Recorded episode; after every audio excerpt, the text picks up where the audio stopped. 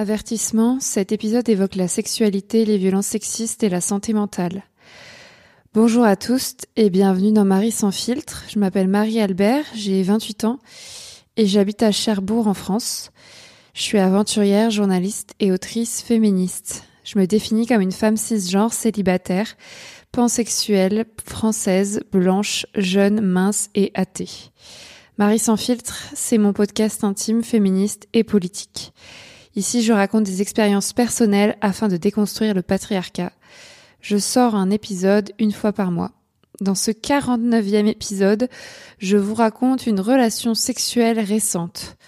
Pourquoi est-ce que je baise et pourquoi est-ce que je dis je t'aime le premier soir? Vous avez compris, je vous parle dans cet épisode de sexe, de dépendance affective, et j'ai déjà parlé de ça dans des épisodes précédents. Mais cette dépendance affective, ce sexe hétéro fait encore des dégâts. Et je politise une nouvelle fois dans ce podcast les relations hétérosexuelles. Je politise l'amour, je politise le sexe, tout ça, tout ça. Est-ce que c'est grave de baiser le premier soir? Est-ce que c'est grave de dire je t'aime le premier soir? Est-ce que c'est féministe?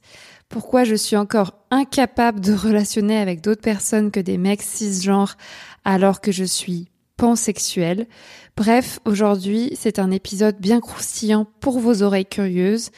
Je sais que vous adorez quand j'étale ma vie sexuelle dans ce podcast, donc bonne écoute. Mais avant de vous raconter ma vie, j'emprunte une citation au compte Instagram Clit Révolution qui a publié il y a très longtemps le message suivant.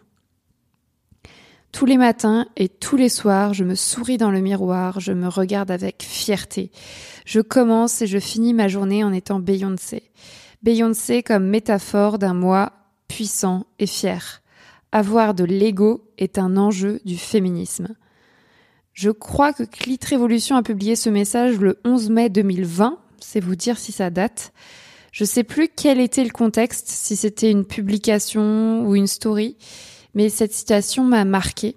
Je pense qu'on devrait s'en inspirer tous les jours, euh, surtout dans cet épisode. Donc merci Clit Révolution. C'est un projet porté à l'origine par les féministes euh, Elvire Duvel-Charles et Sarah Constantin. Merci à elles et euh, commençons et finissons notre journée en étant Beyoncé, ça nous fera pas de mal. Je reviens maintenant au sujet du jour. Je baise et je dis je t'aime le premier soir. Est-ce que c'est grave? C'est donc la question qu'on va se poser aujourd'hui. À l'origine, pour, tout vous dire, je voulais en faire un épisode positif. Après tout, c'est génial de baiser le premier soir, c'est féministe. Euh, vive le féminisme pro-sexe. Euh, je suis libre de faire ce que je veux de mon corps, j'adore le sexe, c'est l'activité que je préfère sur cette terre. Pourquoi est-ce que je devrais me retenir et dire je t'aime le premier soir? Je ne vois pas non plus le problème. Si je le pense au moment où je le dis, c'est ok. Euh, je veux pas me marier et faire des enfants avec la personne avec laquelle je couche. C'est juste une émotion que je partage avec elle. Euh, J'aime faire l'amour avec elle. Je me sens bien en sa compagnie. J'ai confiance et je passe un bon moment. Le sexe est tellement fort que je l'aime. Voilà, je, je l'ai dit. Et où est le mal? Euh, pourquoi on devrait attendre le quatrième ou le cinquième rendez-vous pour coucher? Pourquoi on devrait vivre six mois ou un an de relation euh, monogame avant de dire je t'aime? Euh, Franchement, j'aime beaucoup de gens sur cette terre et je leur dis dès que je m'en sens capable, dès que je peux. Encore une fois, je ne vais pas manger le mec à qui je sors cette phrase, c'est juste une émotion que je partage avec lui. Et d'ailleurs, souvent le gars me répond moi aussi alors que je sais euh, pertinemment que c'est bidon, euh, que le lendemain il va me ghoster comme une merde. Mais c'est le jeu, je m'en réjouis. Bref, cet épisode aurait pu être positif, mais en fait euh, non. ces 3 minutes, 4 minutes seront les seules positives de l'épisode. Parce qu'en fait, je viens de vivre une relation bof, bof, bof avec un mec cis blanc hétéro. Cette relation a duré exactement 5 jours et elle m'a mise à terre pour des semaines. Vraiment, j'ai déprimé. Euh, si vous m'avez suivi sur Instagram pendant cette période, c'était en décembre 2022, j'ai fait des crises d'angoisse, j'ai pleuré, j'ai eu envie de mourir. Quand je dis que j'ai envie de mourir, c'est pas des idées suicidaires, j'ai pas envie de me suicider, j'ai juste envie d'arrêter de souffrir. Bref, j'étais dépendante affective et si tu sais pas ce que ça veut dire dépendante affective, je te conseille vivement, je vous conseille vivement d'écouter les épisodes précédents de Marie sans filtre, notamment l'épisode 5 qui s'appelle Pourquoi je tombe amoureuse des connards et l'épisode 35 qui s'appelle Je survis à la dépendance affective. Je les ai moi-même réécoutés avant d'enregistrer cet épisode. Dans l'épisode 35, par exemple, je raconte ma relation avec Yanis Bayouri, qui est un mec violent avec qui j'ai relationné pendant trois semaines à l'été 2021. Ça s'est mal fini parce que le gars, ça s'est très mal fini parce que le gars m'a harcelé après que je l'ai largué. J'ai même dû porter plainte pour qu'il arrête de me suivre physiquement sur le chemin de randonnée que j'empruntais à l'époque en Bretagne. En fait, j'étais sur mon Survivor Tour, mon tour de France à pied contre les violences sexistes. D'ailleurs, je voulais vous dire, mon Survivor Tour reprend le 1er juillet 2023 dans les Pyrénées. Bref, et Yanis Bayouri me poursuivait sur mon chemin alors que je lui avais dit d'arrêter des dizaines de fois. Bref, vous pouvez aller écouter cette histoire en podcast si elle vous intéresse. C'est bien l'épisode 35 de Marie sans filtre. Après cette relation catastrophique, je n'ai pas touché au mec 6 pendant un an et demi donc entre août 2021 et décembre 2022. Je les ai évités physiquement. Je me sentais traumatisée. D'ailleurs, j'ai surnommé euh, Yanis Bayouri le vaccin, tellement il m'a dégoûté des mecs 6. Après, faut dire que euh, j'étais déjà dégoûtée auparavant. Mes relations précédentes n'étaient pas glorieuses non plus. Ces dernières années, je suis tombée successivement sur des tocards qui soufflaient le chaud et le froid, qui contrôlaient notre relation.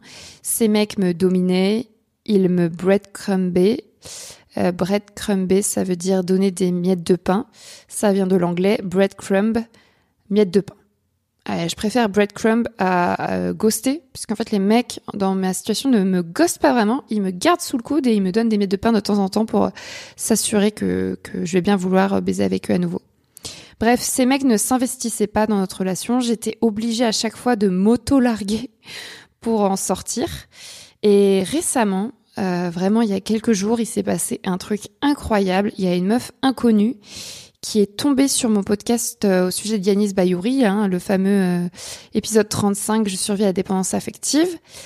Et elle est tombée dessus parce qu'elle a tapé Yanis Bayouri sur Google. C'est vous dire l'importance de dire les noms des agresseurs parce que vraiment, quand vous tapez Yanis Bayouri sur Google, vous tombez en sixième ou septième résultat sur mon podcast. Et donc, elle a écouté mon podcast sur Yanis Bayouri et elle l'a reconnu. Elle m'a écrit sur Instagram pour me dire qu'elle avait relationné d'ailleurs avec lui cet été 2022 euh, et qu'à la fin, euh, il l'avait ghosté. Mais surtout, elle m'a dit que le gars se présente dorénavant comme un féministe. Oui, on parle bien d'un mec euh, violent qui m'a harcelé, contre qui j'ai dû porter plainte, et qui sort désormais, mais comme avant on va dire, avec des meufs magnifiques dans le plus grand des calmes, sauf que maintenant il se dit féministe. Enfin en tout cas, il a les bons termes, charge mentale, etc. Quand je l'ai connu, ce n'était pas du tout le cas, donc je suis absolument dégoûtée. Mais je me réjouis de citer son nom partout, Yanis Bayouri, Yanis Bayouri, Yanis Bayouri, car d'autres meufs m'écrivent pour me raconter ce qu'il fait et je peux les informer à mon tour. C'est pourquoi je donne le nom de mes agresseurs dès que je peux, j'ai déjà dit, euh, dans mon podcast ou sur mon blog et sur mon blog mariealbert.info. Il faut que la peur change de camp, etc., etc. Donc, pendant que mes ex vivent leur meilleure vie dans le plus grand des calmes, je le répète, car la police et la justice ne leur demandent aucun compte, je parle bien sûr des ex violents contre qui j'ai porté plainte, ce n'est pas le cas de tous mes ex, je traiterai dans le prochain épisode de Marie sans filtre ce problème. Euh, j'ai porté six fois plainte et ça ne sert à rien. Donc pendant qu'ils vivent leur meilleure vie, je me sens traumatisée, j'ai peur des mecs cis et je les évite comme la peste. Sauf qu'au mois de décembre 2022, j'ai craqué. J'étais seule à Cherbourg, je viens d'emménager dans cette ville en Normandie et je ne connais pas grand monde dans le coin. Je suis sortie dans les bars pour regarder les matchs de la Coupe du Monde de foot en bonne compagnie. On va dire que je cherchais de l'ambiance et là-bas j'ai rencontré un mec cis blanc hétéro. Je vais pas donner son nom aujourd'hui dans ce podcast car je n'ai pas porté plainte contre lui. Il n'a pas été violent avec moi. Et c'est juste un mec cis de base euh, qui vient, se sert et repart. Je suis vraiment pas sympa. Bref, euh, voici notre histoire qui a duré cinq jours à Cherbourg. ah mais vous allez vraiment rire. Hein. Donc euh, j'étais dans un bar et franchement il n'y avait pas une ambiance de ouf. Et c'était la demi-finale euh, France-Maroc. Et à la fin je demande à un mec du bar, franchement, aller dans des bars quand t'es une meuf seule et qu'il y a que des mecs autour ou des meufs en couple, vraiment c'est un délire. Genre personne me calcule, personne me parle et genre moi je hurle pendant tout le match et les gens me regardent comme si j'étais une demeurée, tu vois. Et à la fin, je m'étais fait un seul pote d'ailleurs qui me touchait l'épaule toutes les deux secondes alors que je n'avais rien demandé. Parce que voilà, il est dans le contact physique pendant les matchs, c'était horrible. Et à la fin, je lui demande s'il connaît un meilleur bar pour euh, la finale, puisque le dimanche, je sais plus c'était quoi la date, mais le dimanche euh, voilà de décembre 2022, il y avait la finale France-Argentine. Et donc il me dit d'aller dans un autre bar et il me donne le nom du bar. Et en fait, euh, je vais dans l'autre bar tout de suite, donc c'était le soir de la demi-finale, si vous suivez, pour réserver une place pour le dimanche, parce que je voulais pas me retrouver debout dans ce bar-là le dimanche, je voulais un tabouret. Du coup, ce mercredi soir-là, je vais dans le deuxième bar pour réserver mon tabouret. Et là, j'arrive et il se passe un truc incroyable, genre, il y a un mec qui commence à me parler. Et euh, direct, quoi. Et il me fait des vieilles blagues pourries parce que j'avais une une banane euh, transparente où on voyait mes billets de 10 euros dedans. Et il me dit ah on va te voler ta banane après j'avais un masque parce que j'étais malade et il me disait ah t'as le covid enfin voilà vraiment des blagues de merde que j'avais déjà entendu 400 fois. Et euh, tout de suite il y a un pote à lui qui arrive et qui euh, qui voilà qui s'insère dans la conversation. Et en fait je sais pas ce qui s'est passé parce que vraiment ça fait un an et demi que je ne relationne plus avec les mecs mais là c'était quoi? Il était pas tard, il était genre 21h, c'était un mercredi soir, je venais juste réserver ma place et en l'espace de quelques secondes, vraiment je enfin pas quelques secondes mais quelques minutes, je me suis transformée en Marie la la la pas la chaudasse mais vraiment la séductrice quoi. Parce qu'en fait le deuxième mec, il était hyper beau et du coup ma stratégie c'était de dire au premier mec "Ah mais ton pote, il est super beau." vraiment, c'était très fin. Et, euh, et je sais pas, on s'est mis dans ce truc, même ce trio de drague, c'était très chelou. Et puis au bout d'un moment, le deuxième mec euh, me demande de, les prendre en photo et il va mettre en story euh, leurs photos et il me demande mon pseudo Instagram pour euh, me taguer dans la story. Et moi, je suis naïve, tu vois, je me tout ce que je me je me dis pas il chope mon Instagram pour m'écrire, je me dis juste merde, il va voir que je suis une féministe radicale, c'est chiant. Et donc, euh, je lui donne mon Insta et après, voilà, il me tag dans sa story. Et après, voilà, on continue à se draguer et tout. Et le mec avait 10 ans de plus que moi, genre 9 ans peut-être, 37 ans et moi j'ai 28 ans, enfin. Mais bon, je le trouvais vraiment trop beau. Et au bout d'un moment, il y a son pote, donc le premier mec qui m'avait abordé, qui lui sortait que des trucs antiféministes, masculinistes, d'extrême droite. Enfin vraiment, il parlait en employant les mots euh, les hommes doivent redevenir des hommes euh, les hommes doivent redevenir des mâles alpha. Ils disaient vraiment des trucs comme ça, tu vois. Donc moi, j'avais tellement la flemme au bout d'une heure, j'étais en mode OK, le deuxième mec est mignon, mais le premier c'est pas possible quoi. Et puis même le deuxième, il, il défendait à moitié le premier, enfin, il, il, était pas spécialement féministe quoi. Donc moi, j'étais en mode bah écoutez les gars, je me barre, genre j'ai pas payé pour être ici, donc euh, je me barre. Enfin, je ne suis pas payée même pour vous expliquer le féminisme. Et euh, enfin, c'est toujours pareil en fait. C'est des mecs qui aiment bien se taper des féministes. Euh, voilà, j'ai baisé de la féministe, j'ai baisé de la meuf misandre. C'est comme Yanis Bayouri en fait. Ils ont une sorte de de kiff à faire ça quoi. Ça les fait pas fuir au contraire, alors qu'ils sont pas du tout féministes.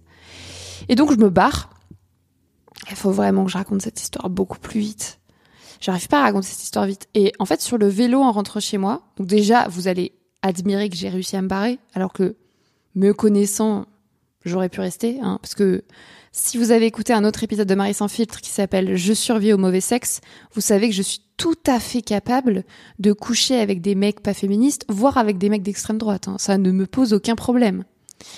Et donc je rentre chez moi en vélo et sur le vélo je commence à faire une crise d'angoisse où déjà je me dis oh non je vais baiser avec machin, c'est sûr je vais baiser avec machin. C'est chiant que je puisse pas dire son prénom mais bref j'ai pas envie qu'il me saoule. Donc euh, je dis, euh, je vais baiser avec machin et tout.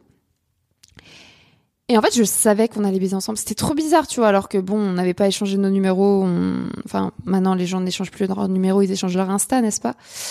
Euh, et sur le vélo, je me disais surtout, imagine c'est un violeur, tu vois. Imagine c'est un Yanis Bayouri. Yanis Bayouri n'est pas un violeur, enfin il m'a pas violé, mais genre un, harceleur. Imagine c'est un mec violent, tu vois, t'en sais rien.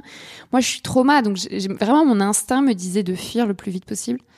Et en deuxième position, je me disais ah non, ça se trouve je vais être dépendante affective de lui. Mais bon, c'était un peu tôt parce qu'on n'avait rien fait, donc j'étais pas dépendante, tu vois. Et j'arrive chez moi et je me dis donc j'étais en panique et je me dis surtout Marie ne va pas sur Insta, ne va pas sur Insta parce que je savais qu'il était possible qu'il m'ait envoyé un message sur Insta vu que j'étais partie super vite du bar euh, suite aux propos antiféministes de ma de Bidule. Et euh, bien sûr, arrivé chez moi, le premier truc que je fais, c'est que je vais sur Insta et je vois que machin m'a envoyé un message en me disant ouais, je suis triste que tu sois partie du bar, j'ai trop envie de te revoir, est-ce qu'on peut se revoir demain? Et moi, je ne trouve rien de mieux à dire que euh, viens chez moi tout de suite. Et donc le mec prend un taxi et vient chez moi parce que j'habite quand même loin du centre de Cherbourg. Et euh, comment raconter cette histoire? Vraiment, c'est trop long. Euh, et, par message, avant d'arriver, il me dit euh, euh, Je te préviens, je suis romantique, j'espère que c'est pas un red flag. Et j'étais en mode hein? Et quand il arrive, voilà, on baise. Mais genre, on se connaissait depuis deux heures. Hein. C'est abusé. Et, et, il me dit des trucs du style Ouais, j'ai trop envie de me poser, j'ai trop envie de me mettre en couple. T'es trop belle. Il me disait tout le temps T'es trop belle, t'es trop belle, t'es trop belle. Il me dit ouais, euh, demain soir, viens chez moi et après demain soir, on va dans tel bar et je vais te présenter comme ma meuf. Est-ce que je peux te présenter comme ma meuf? Enfin, il me disait des trucs hyper intenses, tu vois. Et moi, je disais pas ça. Hein. Et donc on baise. Donc là, c'est le thème de l'épisode du jour. Je baise le premier soir, mais incroyable. Je j'ai réussi à pas lui dire je t'aime. Et franchement, en vrai, j'avais même pas spécialement envie, mais voilà, on baise. Et la baise, c'était pas incroyable. En fait, le mec, déjà, quand il m'embrasse, c'était genre, on aurait dit qu'il me mangeait, tu vois. Genre, il prenait toute sa bouche et il l'a collée à la mienne, mais il n'y avait pas de. Enfin, tu vois, un mec qui a une trop grande bouche et qui va te manger ta bouche, c'était pas agréable. Et après, il commence à me dessaper hyper vite, il se déshabille hyper vite, il voulait faire du sexe hyper vite, il voulait faire de la pénétration et tout. Moi, j'étais en mode, ah non, mon gars, mais ça fait un an et demi que j'ai rien fait. Euh, moi, je fais pas de pénétration en plus, donc euh, voilà. Et donc, je lui explique 14 fois ça, parce qu'à chaque fois, il est en mode T'as pas des capotes? T'as pas des capotes? T'as pas des capotes? Je dis Mais en fait, on va pas faire de pénétration. Non, je n'ai pas de capote. Et c'était trop chiant. Et au bout d'un moment, il a compris qu'il fallait aller doucement. Donc là, c'était bien. Et après, il voulait absolument qu'on se masturbe. Enfin, il voulait que j'utilise un sextoy sur moi-même. Parce qu'on avait parlé des sextoys dans le bar. Et donc, je me suis masturbée avec mon womanizer devant lui et il était grave content. Ça, c'était grave cool. Et donc, j'ai joui et lui, il a pas joui. Et après, on a commencé à se frotter en mode euh, moi au-dessus. Euh, tu sais, on était nus et on se frotte les parties intimes. Mais le problème, c'est que quand t'as un mec avec un sexe en érection et que moi, bah, je viens de mouiller à fond parce que j'ai joui avec mon womanizer, bah forcément le pénis commence un petit peu à rentrer dans le vagin, etc. Donc c'était chiant, à chaque fois je devais dire non mec, euh, on arrête, fais attention, retire ton pénis. Mais en même temps c'était trop bien. Et franchement, on était trop excités. Et là, j'ai commencé à partir en live. J'ai commencé à dire des trucs du style, euh, je suis trop bien avec toi, t'es trop beau, je me sens trop bien avec toi, tu m'excites de ouf. Enfin, on commence à faire du sex talk, à parler, parler, parler, parler pendant qu'on baise. Et ça, c'était incroyable. Et genre vers 4 heures du matin, donc quelques heures après qu'il soit arrivé, on commence, enfin, il commence à dire, euh, ouais, euh, vas-y, on dort et tout. Et moi, je suis en mode, bah non, enfin, je t'ai pas invité pour qu'on dorme. Et moi, j'adore tellement le sexe, tu vois. Et j'avais, en fait, moi, c'est ma drogue, les, les, les coups d'un soir comme ça. Et surtout quand ça se passe bien, où j'ai un bon, une bonne connexion avec la personne, j'ai envie que ça dure des heures, quoi. Enfin, c'est vraiment de la drogue, hein. Vraiment, mes hormones, elles partent dans tous les sens et tout. Et donc je lui dis bah non déjà en fait les mecs ils dorment pas chez moi. Genre euh, vraiment moi j'arrive pas à dormir quand il y a un inconnu dans mon lit. C'est impossible. J'ai trop envie de le baiser et, euh, et en plus je me sens pas en confiance. Donc je je ferme pas l'œil et je connais les mecs par cœur. Eux ils s'endorment en trois secondes quoi tu vois. Je comprends pas. Et donc euh, je lui dis bah écoute si tu veux dormir tu rentres chez toi. Donc il était grave vexé et tout. Et mais bon au bout d'un moment il a pris son taxi il est parti et donc là, j'essaie de dormir. Et genre, vraiment, j'ai dormi, mais un demi-sommeil. J'arrivais même pas à dormir tellement j'étais excitée. Et le lendemain, je me réveille et il m'avait dit ouais, je suis bien arrivée chez moi, merci, c'était trop cool et tout. Et on devait se voir le soir même. Et en fait, tu vois, c'est en fait ce qui m'a détruite, c'est que quand on baisait le mec, le premier soir, il était à fond. Mais comme d'hab, tous les mecs qui sont à fond la première fois qu'on baise, je prends tout le temps des mecs intenses comme ça. Enfin, quand je prends pas tout le temps des mecs intenses, mais quand c'est des mecs intenses, c'est là où je deviens vraiment dépendante affective. C'est qu'en fait, on, on parle et on se dit des trucs de ouf quand on baise, et le lendemain, il y a plus personne, quoi. C'est-à-dire qu'il m'avait dit qu'on devait se voir le soir même, enfin le lendemain, quoi. Et le lendemain, il me dit, bah non, ce soir, je vais voir un spectacle, tu vois. Alors que, enfin, tu dis pas à quelqu'un, on se revoit demain soir, si tu sais que tu vas voir un spectacle. Enfin, tu peux avoir oublié, tu vas me dire, mais moi non, je n'aurais pas oublié.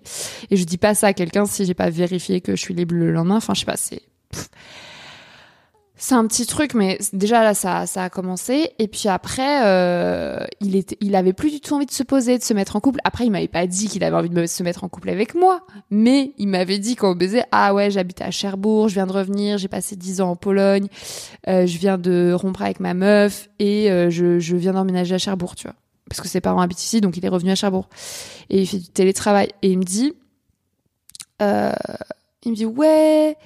Euh, voilà, il me dit, le, quand on baise, il me dit j'ai envie de me poser, j'ai envie d'être en couple. Et le lendemain, il était en mode ah non, mais en fait, je suis pas heureux à Cherbourg, je vais redéménager en Pologne. Et là, je me dis ouais, ok.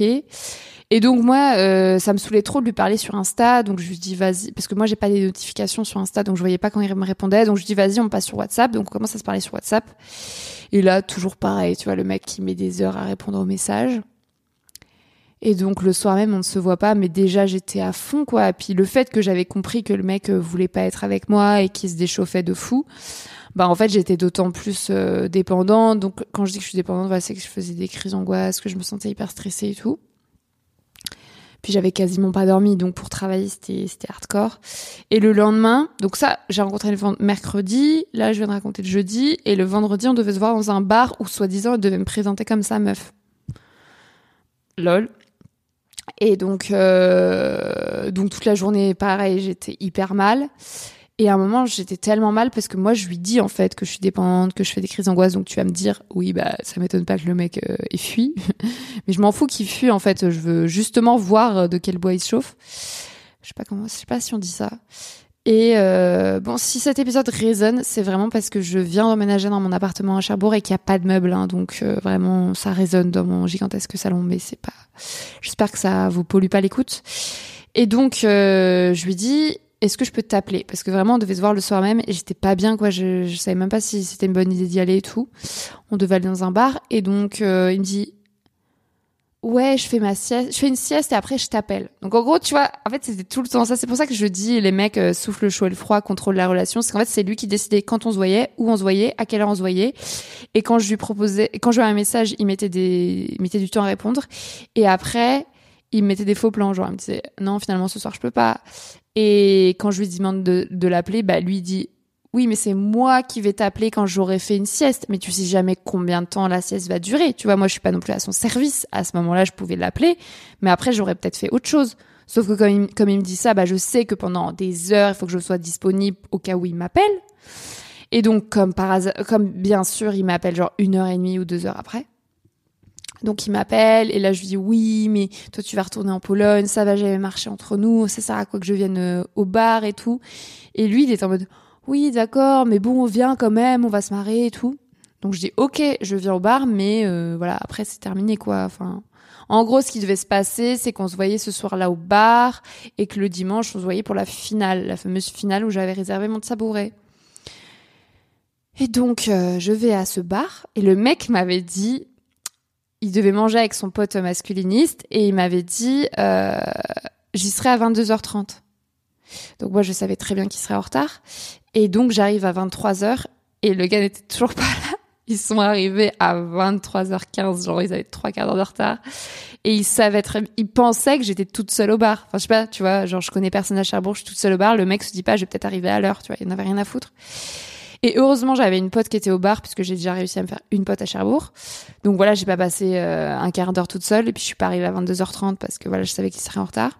Mais ce qui est trop drôle, c'est qu'une fois qu'ils sont arrivés, En fait, j'étais vraiment focus sur machin vu que j'étais dépendante affective de lui et ma pote qui est une personne qui m'intéresse bien plus que machin puisque machin ne m'intéresse pas.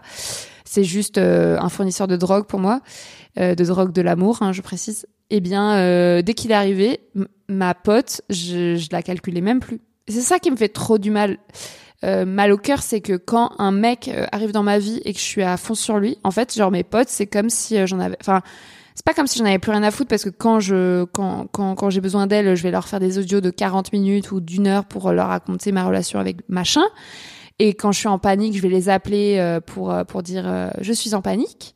Mais si on est dans le même lieu avec machin et ma pote, je vais pas calculer ma pote. Je vais être en mode il faut que je me concentre sur machin, il faut que je donne le plus d'amour à machin. Comme ça, peut-être qu'il va me donner ma drogue de l'amour. Non, et donc cette soirée-là, bien sûr, le mec ne me présente pas à ses amis comme sa meuf, déjà parce qu'il n'avait pas d'amis dans le bar.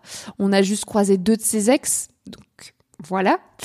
Euh, et euh, il y avait juste son pote masculiniste et il ne m'a pas du tout présenté comme sa meuf. Au contraire, il ne fallait surtout pas que je l'embrasse. Il fallait qu'on se fasse la bise. Voilà. Mais bon, la soirée se passe, on boit. Au bout d'un moment, on commence à se rouler des pelles. Après, on va en boîte. Euh ouais, je vais pas tout raconter. On va dans une boîte assez glauque. Et après, sur les coups de 6 heures du mat, on rentre chez lui. Et là, le mec était trop fatigué. Il voulait pas baiser. Mais voilà, moi, j'insiste. Enfin, j'insiste. Enfin, ouais, je me frotte contre lui. Donc, on fait des petits trucs, genre des bisous et tout. Mais voilà, il, clairement, il voulait dormir. Donc, au bout d'un moment, euh, il s'est endormi et il a commencé à ronfler. Donc, moi, j'étais venue chez lui, tu vois, j'avais juste envie qu'on baise. Et lui, il se met à ronfler. Et, euh, et je peux pas dormir en fait quand je suis avec un inconnu. Pour moi, c'était toujours un inconnu, tu vois. Et en plus, j'avais pas du tout confiance en lui, donc euh, je pouvais pas dormir. Et le mec ronfle quoi. Et donc je lui dis mec, je vais aller dans une autre euh, chambre parce qu'il avait, il habite dans un appart de ouf avec trois chambres. Et je lui dis je vais aller dans une autre chambre. Et il me dit non, t'inquiète, j'y vais. Et donc il est allé dormir dans une autre chambre. Et donc moi j'ai réussi à dormir trois heures. Je ne sais pas par quel miracle, peut-être deux heures. J'ai dormi deux heures. Et après je suis allée le réveiller. Et puis après je suis partie quoi. Et euh, ouais. Donc ça, c'était le samedi. Et là, le samedi, ça a été super dur parce que je pense qu'il y a aussi de l'épuisement, tu vois. J'avais fait une nuit de sommeil sur deux depuis le mercredi. Et moi, le sommeil, c'est hyper important pour moi. Je dors euh, genre 10 heures par nuit, toutes les nuits, au minimum. Et euh, enfin, ouais. Et, et, donc là, je manquais de sommeil et j'étais hyper triste en fait parce que je venais de m'éclater. Franchement, on va pas se mentir, je me suis éclatée. Genre que ce soit le premier soir où il est venu chez moi, c'était trop drôle. Euh, là, quand on allé au bar et en boîte, euh, c'était trop drôle. Euh, il s'est passé plein de trucs, c'était cool, tu vois. Et j'ai vraiment l'impression de m'éclater et de redevenir une meuf un peu fêtarde que je ne suis pas du tout au quotidien. Où mes potes, quand on se voit, on boit de la tisane, tu vois. On se fait un resto. Mais euh, du coup, euh, au quotidien, je suis pas du tout fêtarde. Je fais que travailler et tout.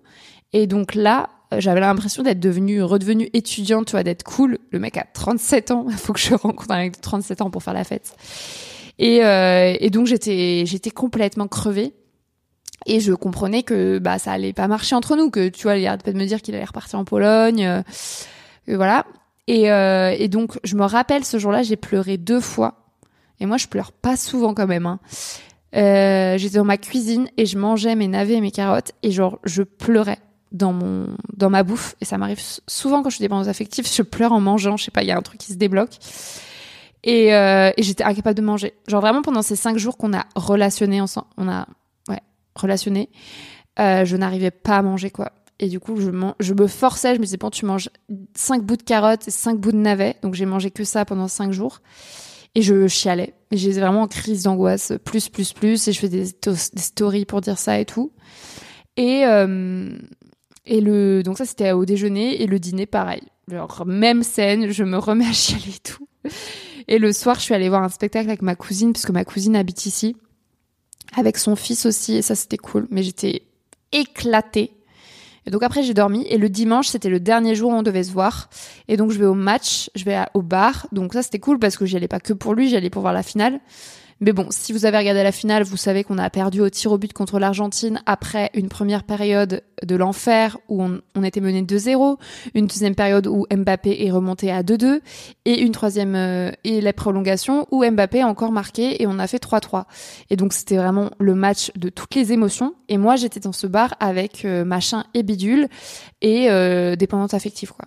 Et pendant, en fait, ce qui était fou, enfin c'est pas fou, j'aime pas ce mot, mais le mec, en fait, à partir du moment où on a baisé une fois, les autres fois, tu vois, j'arrivais à, le reséduire, mais il, a gardé toujours un peu son, ses distances. Tu vois, la deuxième fois où j'ai dormi chez lui, bah, enfin, la fois où j'ai dormi chez lui, on n'a pas baisé. Et le matin, je suis allée le réveiller et j'avais l'impression que je le faisais chier. Et après, plus tard dans la journée, il m'a envoyé un message pour me dire euh, j'ai adoré quand t'es, j'ai beaucoup aimé quand t'es venu me réveiller et tout, c'était cool. J'étais en mode mais pourquoi alors quand je suis venue te réveiller, tu faisais la gueule et tu m'as pas calculé? Enfin, tu vois, c'est trop chelou. Il fait tout le temps ça. Et là, on était au bar et c'était pareil. Genre, j'essayais de le toucher vite fait, mais à des endroits ok, genre le, le dos, tu vois, parce qu'on était à côté. Et en fait, il, me repoussait pas, mais il me rendait pas l'appareil non plus, quoi. Donc, au bout d'un moment, j'ai arrêté. Et le lendemain, enfin le soir même, il m'a envoyé un message genre j'ai beaucoup aimé quand tu me touchais pendant le match, tu vois. Et je suis en mode mais pourquoi mec? Tu souffles le chaud et le froid. Quand on est ensemble, tu me calcules à peine. Et quand on n'est pas ensemble, t'es en mode j'ai beaucoup aimé, machin, machin. Enfin, c'est juste de la manipulation. Et en fait, ah ouais, bon, on est déjà à 30 minutes. Euh, donc on regarde le match et donc on perd le match. Donc là, c'était vraiment la dépression. Et je savais que c'était la dernière fois qu'on se voyait parce que le lendemain, je partais euh, chez mes parents pour les vacances de Noël et lui, après, il allait partir au ski, il allait partir en Pologne, voilà, bref. Et j'avais décidé que cinq jours de dépendance affective à être au bout de ma vie, c'était bien suffisant. Et donc, euh, à la fin, je lui dis, bah, ok. Après, j'ai essayé de négocier pour qu'il vienne chez moi parce que je me suis dit, euh, qui ne tente rien à rien. Et en vrai, il y avait sa sœur qui était arrivée chez lui avec ses neveux nièces. Mais il était à moitié chaud pour venir chez moi. C'était très chelou. Et du coup, je lui dis, bah, viens, on va prendre un bain, on va manger, je vais te faire un dîner, on va baiser. Enfin, tu vois, le programme de rêve. Genre, vraiment. Tu vois, je suis Marie-Albert. Genre, Vraiment, le mec, je lui propose un programme de rêve où il vient chez moi, on prend un bain, je lui fais à manger et on baise. Et le mec dit oui. Et après, dit non. Tu vois, je me dis, mais qu'est-ce que je perds mon temps avec des mecs qui ne veulent pas de moi? Genre, vraiment, il me mérite pas et en même temps, il veut pas de moi. Et en même temps, il veut me garder sous le coude au cas où. Enfin, c'est un truc de fou. Enfin, c'est un, un truc, c'est abusé. Et donc, il me dit oui et après, il me dit non. Donc t'imagines moi déjà dans l'état dans lequel j'étais, le mec me dit oui, il me dit non. Et là je me dis ok, je me barre. Du coup je me suis barrée et, euh, et il me dit tout le temps des trucs passifs-agressifs. Euh, par exemple, quand je l'ai accueilli le mercredi soir, j'étais en pyjama mais vraiment en, jogging, tu vois. Et un moment plus tard, il m'a dit euh, tu veux pas mettre de l'argent pour t'acheter un, un pyjama sexy? Mais tu vois, il m'a dit ça sérieusement. Et bien là, quand je suis partie en vélo le dimanche soir, il me dit ah ah tu mets ton casque de vélo. Ah bah là t'es beaucoup moins sexy. En fait il me disait toujours des trucs genre euh, il passait son temps à me dire que j'étais trop belle. Donc j'avais l'impression d'être un objet sexuel et d'être juste réduite à mon physique. Et de temps en temps il me rabaissait. Et me disait non mais euh, là t'es pas sexy. Euh, là c'est pas sexy hein. Ouais mais t'as aussi des défauts hein. Et j'étais en mode mais pourquoi tu fais ça? Genre vraiment c'est juste de la c'est tellement passif agressif et et donc je me suis barrée et en fait, sur le vélo du retour, je, me, je pensais que j'allais fondre en larmes, tu vois. Je pensais que j'allais être hyper triste parce que c'était la dernière fois qu'on se voyait et qu'il m'avait dit oui puis non pour venir chez moi. Donc j'avais le seum. Et en fait, je me suis juste sentie soulagée. Mes meufs, enfin, si c'est une meuf qui écoute cet épisode, vraiment, j'avais l'impression de récupérer mon cerveau et mon corps. Et je dis ça à chaque fois que je sors de la dépendance affective parce qu'en fait, je lui avais dit, bah écoute là, je vais te bloquer sur euh, WhatsApp et sur Insta et on ne se parle plus. Et j'avais fait pareil avec tous les autres mecs avant. Comme je te le dis, je m'auto-largue. D'ailleurs, c'était le thème de l'épisode 47. Je les largue tous. Et euh, donc ça, je suis très forte pour mettre fin à la dépendance affective. Au bout d'un moment, quand le mec a vraiment trop abusé, je fais bon, mec, c'est terminé. Et là, j'ai eu de la chance parce que ça duré que cinq jours, alors qu'avec Yanis Bayouri, ça a duré trois semaines et trois très longues semaines. Et après, il m'a harcelé, donc ça n'a même pas marché. Mais là, du coup, je lui dis ça, que je vais le bloquer, donc le mec est vénère, tu vois. Mais je m'en fous, je me barre. Et là, vraiment, je me sentais soulagée. J'étais en mode, oui, je vais récupérer mon cerveau mon corps. Et je pensais vraiment que j'allais passer des vacances de Noël avec ma famille, euh, à profiter de la vie, tu vois. Et non. Euh, mais bref, il m'a pas recontacté, il m'a pas harcelé, voilà. Et donc le soir même, il m'envoie juste un message, voilà, j'ai beaucoup. Ah oui, il me dit, le soir même, je l'avais pas encore bloqué et il me dit oui, j'ai beaucoup aimé quand tu me touchais pendant le match. Je te trouve vraiment magnifique, c'est super intéressant, j'aime beaucoup parler avec toi. Et entre parenthèses, il met T'inquiète pas, t'as aussi quelques défauts, ne t'emballe pas trop. Et j'étais en mode encore un mec qui te fait un compliment, puis après qui te rabaisse pour être bien sûr que t'es à ses pieds. Enfin, c'est vraiment tellement classique. Et après, il me dit oui, c'est dommage euh, de, de tout vouloir ou de rien vouloir. Enfin voilà, dans l'immédiat. Enfin voilà, il était triste que je lui ai dit que j'ai bloqué parce que bien sûr, il voulait me garder sous, la, sous le coude.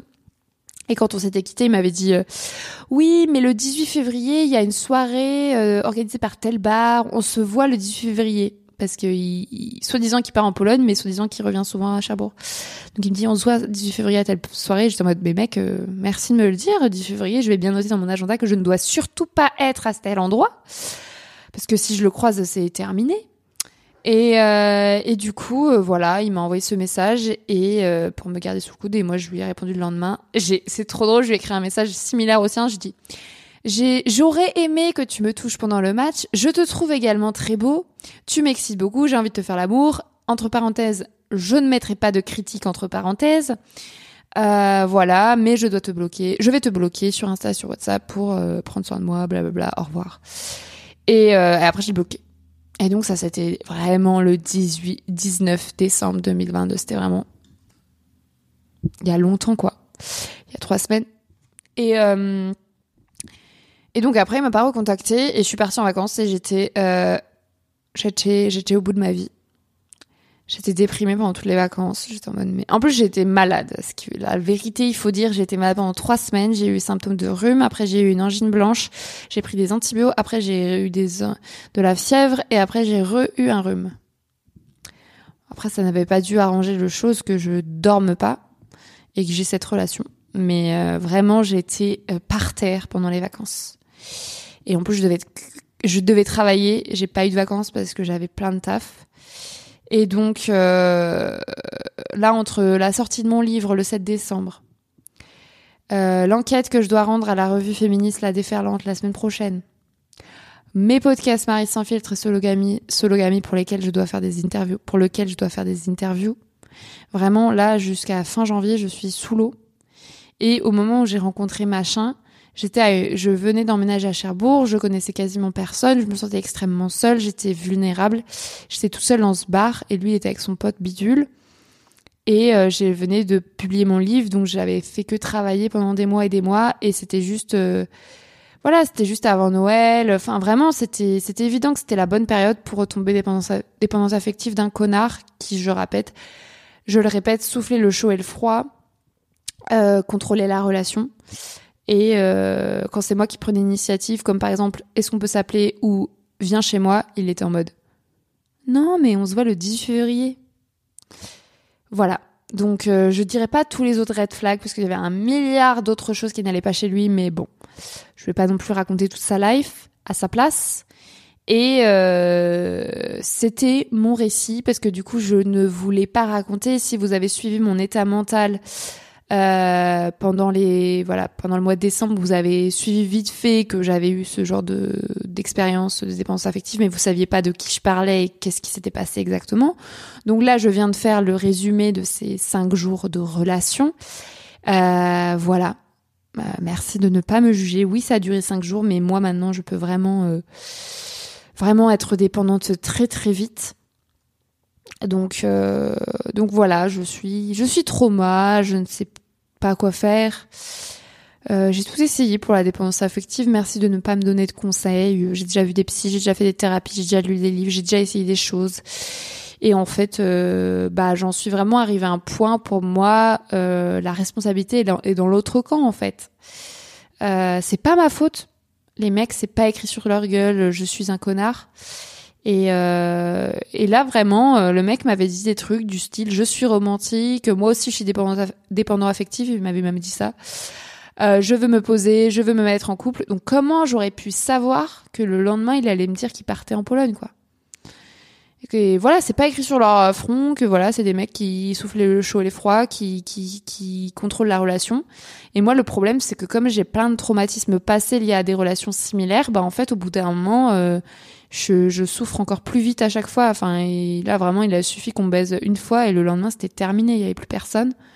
Et d'un point de vue féministe, c'est très très fatigant de de, de, faire passer un mec en priorité alors que tout le reste du temps je dis que je suis euh, misandre, célibataire politique, féministe et voilà et là il y a un mec quelconque qui arrive et qui, qui, ne m'intéresse absolument pas encore une fois je le prends juste parce que j'ai envie qu'il me donne de la drogue de l'amour et, euh, il devient ma top priorité donc en gros euh, vous savez je regarde mon, mon téléphone toutes les deux secondes pour voir s'il a répondu à mon message ou s'il m'a laissé, laissé en vue sur WhatsApp Enfin, vraiment, je déteste être cette personne. Mais vraiment, je déteste ça. Et, euh, et vraiment, je, je, préfère être célibataire. Mais, mais malheureusement, je peux. En fait, ce que j'avais fait après Yanis Bayouri, c'est que j'avais dit voilà, c'est le vaccin, c'est le dernier Maxis de ma vie. Et j'ai tenu un an et demi. Et à ce jour, c'est mon record. Mais en fait, je peux pas tenir toute ma vie. C'est pas possible. Il y a forcément des moments où je vais retomber dans ce travers et franchement, je peux pas m'en empêcher, quoi. Je peux tenir un an et demi, je peux peut-être tenir deux ans, selon mon traumatisme passé, selon comment j'ai souffert la dernière fois, mais au bout d'un moment, il y a un mec comme ça qui va arriver au bon moment, au bon endroit, ou au mauvais moment, au mauvais endroit, et, euh, et moi je vais me dire, allez, pourquoi moi j'ai pas le droit de baiser? Bah j'ai le droit de baiser, c'est cool. J'ai envie de pécho ce mec, pourquoi je me retiendrais Enfin ça va, je, suis célibataire, je fais ce que je veux.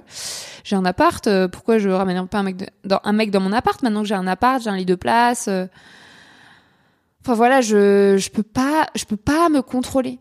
Et en fait, la dépendance affective, vraiment, si le mec euh, ne s'emballait pas, me disait pas des trucs hyper intenses dès le premier soir, euh, s'il me faisait pas croire, me croire des trucs de ouf qu'il ne fera jamais, s'il ne contrôlait pas toute la relation, s'il me laissait prendre des initiatives, s'il répondait à mes messages dans un délai raisonnable, en fait, je serais beaucoup moins dépendante affective. Et d'ailleurs, au bout d'un moment, quand je relationnais avec un mec et que ça se passe bien, je suis plus du tout dépendante affective. C'est juste en début de relation, quand je sais qu'il y a 95% de chances que le mec me, me traite mal, enfin me, me breadcrumb, euh, bah en fait en début de relation, je suis, je suis dans le contrôle. Et en fait, moi, dans la vie de tous les jours, j'aime bien tout contrôler. Et là, vraiment, en début de relation avec ce genre de mec, bah en fait, c'est lui qui contrôle. Donc moi, je suis totalement à sa merci. Et j'ai l'impression que si, euh, voilà, que que que il peut, euh, voilà, que que s'il me jette, euh, ma, ma vie va s'arrêter quoi. Alors que vraiment cinq jours avant, je ne le connaissais pas et je vivais très bien de ne pas le connaître. Donc ça n'a aucun sens. Bref, est-ce qu'il faut coucher le premier soir et dire je t'aime au premier mec qui effleure mon clitoris? Vous l'avez compris dans cet épisode, je n'ai pas de réponse à cette question. Euh, je publie cet épisode parce que déjà je voulais vous raconter cette histoire avec machin et parce que je n'ai pas honte. Je sais que je ne suis pas seule euh, à baiser le premier soir et à dire je t'aime le premier soir. Euh, ces deux aspects baiser le premier soir et dire je t'aime le premier soir paraissent contradictoires, mais en fait, non. Euh, tout va bien, comme je l'ai déjà dit. Je ne suis pas responsable des violences que je subis. Ce n'est pas de ma faute si les mecs cis ne sont pas reliés à leurs émotions. Euh, c'est pas ma faute s'ils disent je t'aime euh, un soir et rien le lendemain. C'est pas ma faute s'ils soufflent le chaud et le froid. C'est pas ma faute s'ils contrôlent notre relation. En fait, le problème, c'est que j'attends de l'amour euh, de la part d'êtres qui sont structurellement incapable d'aimer. En fait, personne n'a appris au Maxis à aimer. Et au contraire, il faut qu'ils se montrent détachés, insensibles et virils pour être de vrais hommes. Donc la situation, je l'ai déjà dit, est désespérée.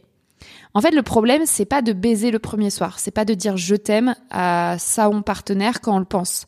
En fait, partager de l'amour, euh, partager du sexe, c'est pas condamnable, ça peut être plutôt agréable en principe moi, quand je dis je t'aime à un mec, je n'attends pas forcément de retour. Je suis dans le don d'amour et c'est très sympathique.